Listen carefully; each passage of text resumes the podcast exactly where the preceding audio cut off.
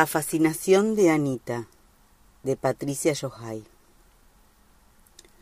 Nunca me voy a olvidar de esas vacaciones. Venían bien, como todos los años, días plácidos de playa, las horas de la siesta repartidas entre bicicletas y ese aburrimiento laxo que te lleva a las charlas y los juegos más impensados con los chicos de la cuadra.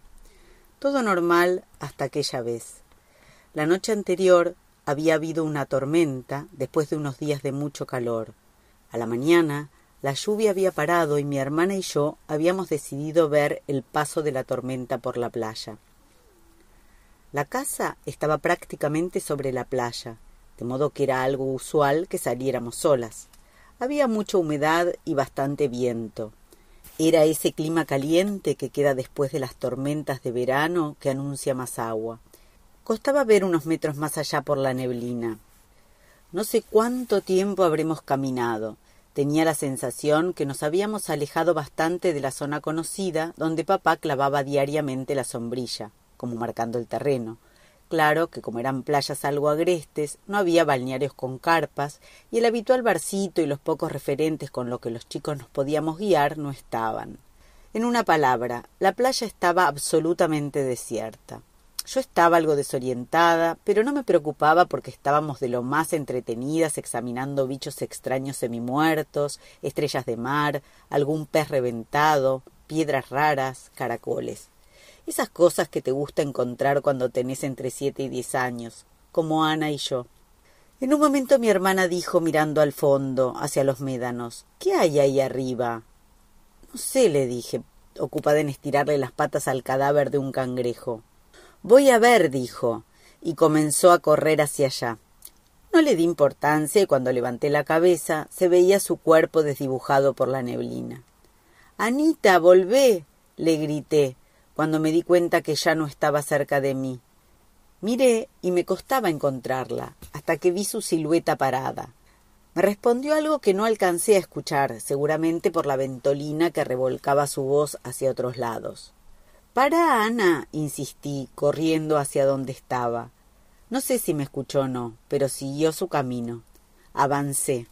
Estaba a unos cuantos metros de eso, y digo eso porque cuando quise explicarles a mis padres lo que era, resultaba muy difícil. Refregué varias veces los ojos para tratar de ver con más claridad hasta que lo tuve ahí, sentado sobre el médano, rodeado de latas, alguna caja de pizza y unos trastos indigentes. A manera de sombrilla había clavado un paraguas negro, destartalado.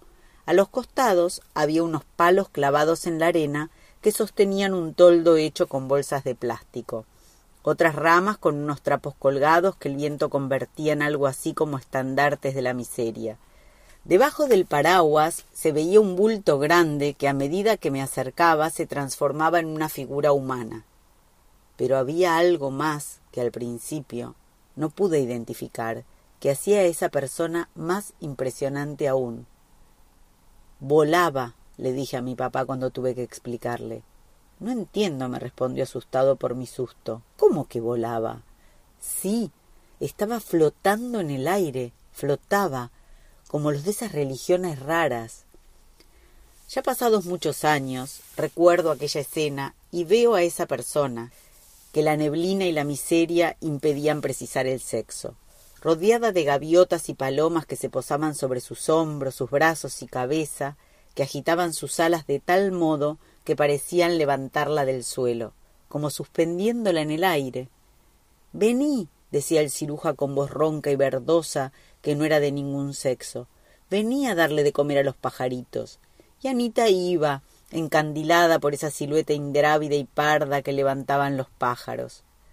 Ana, no vayas, vení para acá o le cuento a papá, amenazaba yo inútilmente. Pero Ana no vino. Viéndolo desde ahora, yo tendría que haber ido hasta allí y agarrarla de un brazo para irnos. Pero no pude. Tuve miedo. Me acuerdo que salí corriendo, que me perdí y di no sé cuántas vueltas hasta encontrar el camino a casa. Llegué medio loca, lastimada por las caídas que había tenido.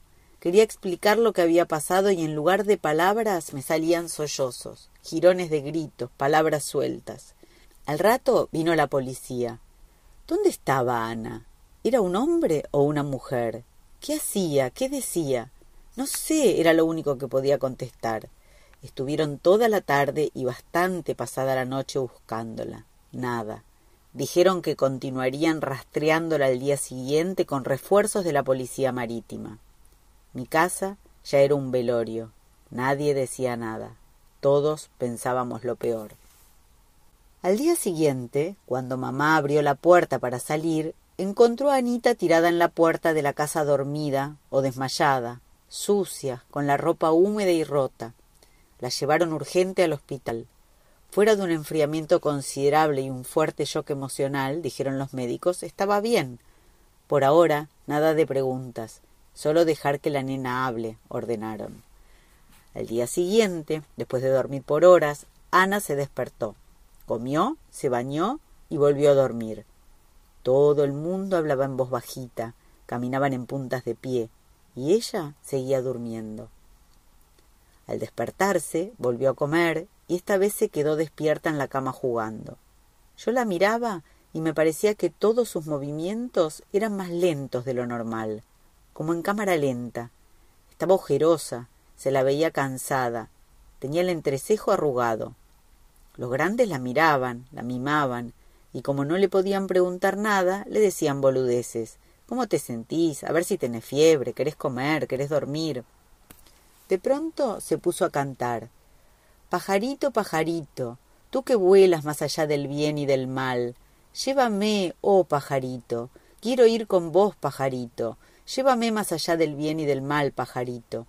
Una canción que jamás había escuchado. Qué linda canción, mintió mi mamá. ¿Quién te la enseñó? embistió intentando disimular su gigantesca ansiedad. Me la enseñó el de las gaviotas, contestó seria. ¿Quién? insistió mamá. Anita no respondió y volvió con su canto.